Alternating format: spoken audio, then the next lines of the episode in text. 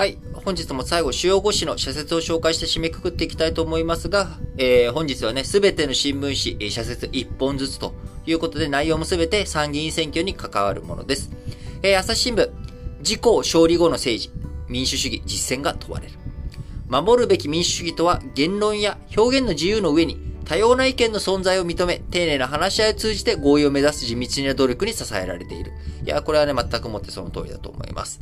えー、毎日新聞、2022年参議院選挙、自公が改選過半数、国民の不安拭う政治を。意見が異なっても話し合いを通じて合意形成を目指すのが民主主義だ。少数意見や野党の声にも耳を傾け、国づくりに活かしていかなければならない。寛容な政治が今ほど必要とされる時はないということでね、よく誤解されがちですけれども、民主主義っていうものは別に多数決が民主主義っていうわけじゃないんですよね。あのー、その多数決っていうのは、あくまでもその最後決め方のところであって、どういうふうに合意形成をしていくのかっていうのが民主主義なわけです。え、その中で話し合いっていうのは非常に大切で、例えば、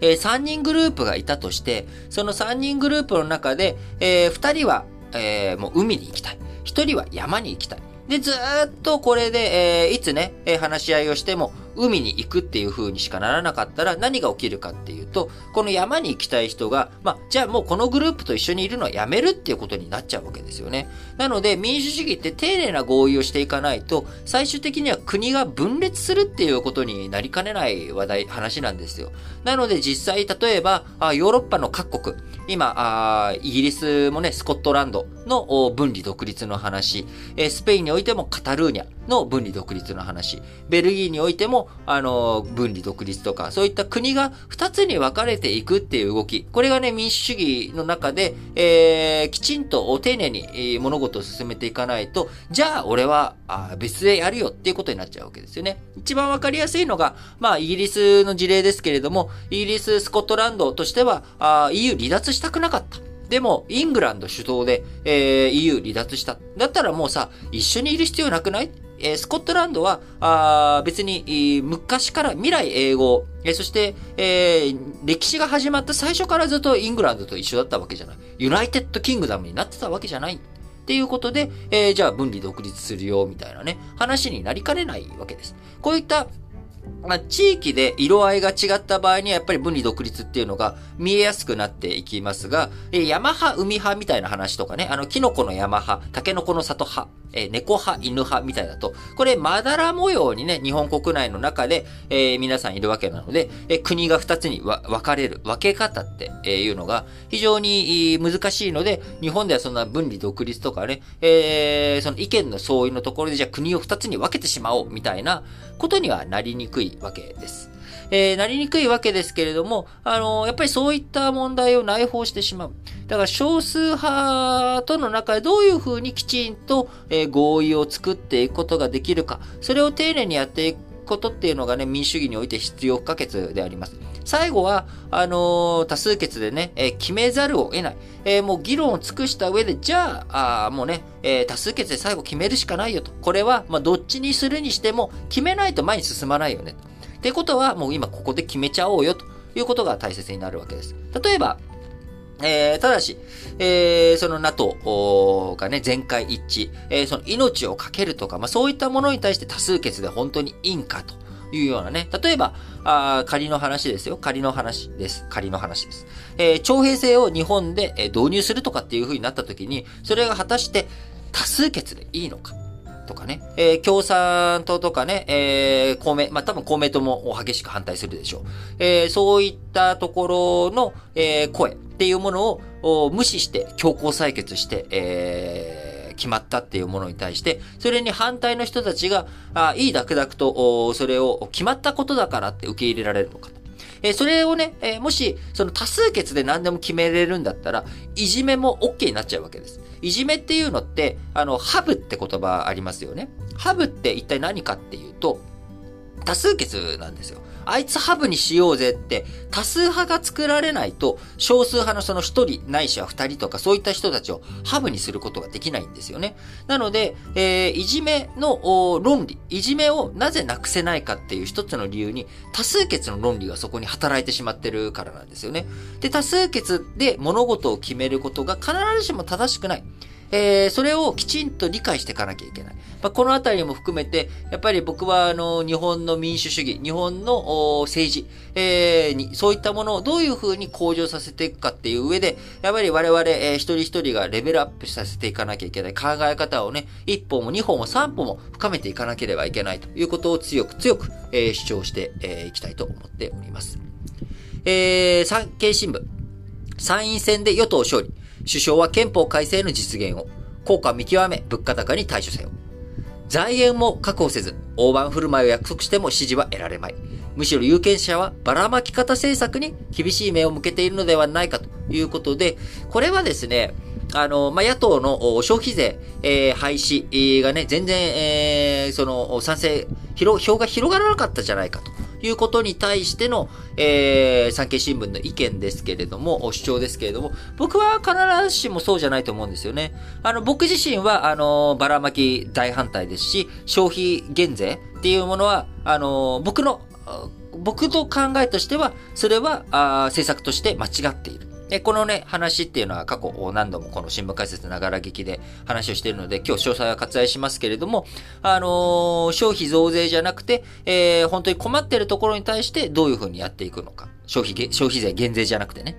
えー、っていうことが僕の意見です。僕の意見はそうなんだけれども、じゃあ消費税減税すべきだと思っている人ですら、野党に、ー、今回そういった主張をしているところに投じなかった人もいると思うんですよ。で、その理由っていうのは、実現可能性が低いと。この人たちに任せてもしょうがない。それだったら、まあ、自民党とか与党に、えー、力を与えた上で、えー、与党の方に働きかけて、えー、消費減税っていうものを何とかしてもらうべきだっていうような考え方をしている人だっていると思うんです。なので、あの、その野党の公約、野党が敗れたからといって、野党が掲げてた公約が支持されなかったっていうのは、ちょっと違うんじゃないのかなっていうのは思います。これだけ野党が弱体化している中で、あのー、野党、の政策が支持されなかったから、その野党が掲げた政策が支持されなかったので、えー、消費税増税とかあ、消費税減税に対する声っていうのはないんだっていうのは、ちょっとそれは、うん、乱暴な、あ言い方なんじゃないかなっていうのはちょっと産経新聞思いますね。もちろん産経新聞ね、向けて、目を向けているのではないかと疑問系では聞いているわけですけれども、うん、僕はそういうわけじゃないと思うぞというところだと思いますよ、思いますね。はい。えー、読売新聞。与党対象、安定基盤で懸案の解決に挑め。首相が、首,、えー、首相が衆議院を解散しなければ、大型の国政選挙は3年間ないことになる。財政、財政再建や社会保障制度改革など、難しい政策に腰を据えて取り組むことが大切だ。最後、日経新聞。民主主義の重み噛み締め、政治を前に。これから問われるのは、獲得した安定的な政治基盤をどう活かし、何を成し遂げようとするのかということだ。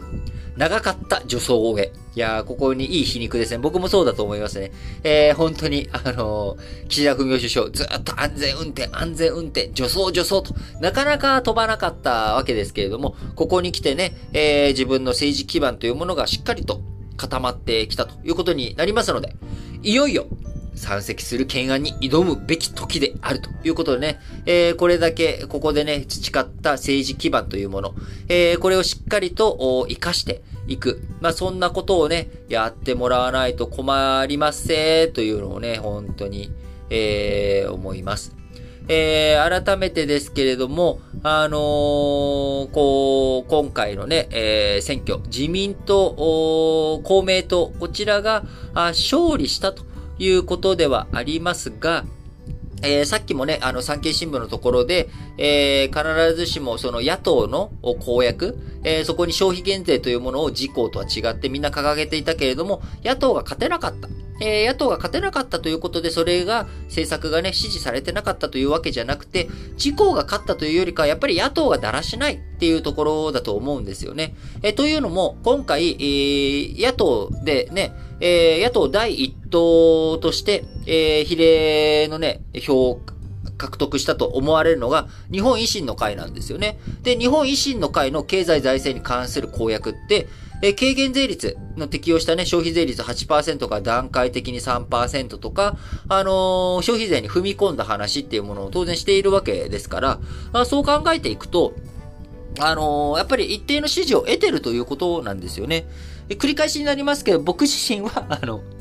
そんなに別に主張し、あの、強調しなくてもいいかもしれないんですけど、僕は、あの、決して、えー、消費減税はね、すべきではないという立場でありますけれども、あの、そういった意見を決して無視してはいけないということ。あの、何度も、あの、結構これあるんですけど、僕が言う意見に対して、あの、それは僕の意見なんですよ。で、僕の意見を否定する権利っていうのは誰にもないと。で、その逆側と同じように、僕も誰かの意見を否定することなんてできないと思ってるわけです。それはそれでその人の考えだしと。ただ、意見を交換し合う。そこで議論をする。えー、批判をする。え、否定じゃなくて批判ね。あの、それはこういう点からおかしいんじゃないですか？考え方としてこういう点は見過ごしていませんか？じゃあここの問題はどうするんですか？っていう、こういった建設的な批判を通じて議論を積み重ねていくっていうことは僕は大切なわけです。なので、なんかその、なんか僕の意見、僕が何か意見を表明したときに、それをまあ、たまにですね、まあ、あのー、まあ、うん、まあ、その、叩き潰すっていうわけじゃないですけれども、なんかこう、なんだろうな、否定しにかかってくるっていう人。なんかね、論破ってことは僕大嫌いで、論破する必要なんてないんですよ。他人を論破してな、なんか意味あるかって言ったら意味ないわけで、別に、あの、その人が間違ってようが間違ってようが、好きに生きたらいいんですよ。好きに生きたらいいんです。好きにやったらいいんです。ただ、重要なのは、やっぱりそこで自分と他者は当然違うので、そこにどういうふうに、えー、お互いね、あのー、こう、架け橋を持っていくのか。意見が違うなんて当たり前で、例えば、あのー、僕はキノコの山が大好きなんです。で、タケノコの里と、どちらかタケノコの里は、普通に僕、あの、き、嫌いなんですね。僕は。その、味として、た、食べ物として。でも、その、タケノコの里を好きな人を、おかしいっていうつもりは全くないんです。そういうのが好きな人だっているし、そんな、あの、味覚だって人それぞれですからね。あのー、なので、本当にその、な、なんでしょうね。民主主義において大切なのは少数派を否定しない。多数派であってもそれに、こう、ふんぞり返らない。えー、自分の意見が正しいっていうことを思わない。えー、これがね、やっぱ大切だと思います。えー、今回の選挙結果、あえ、なんでこの人が当選しちゃったのって思う方々もいると思います。あの、僕も、え、こいつ、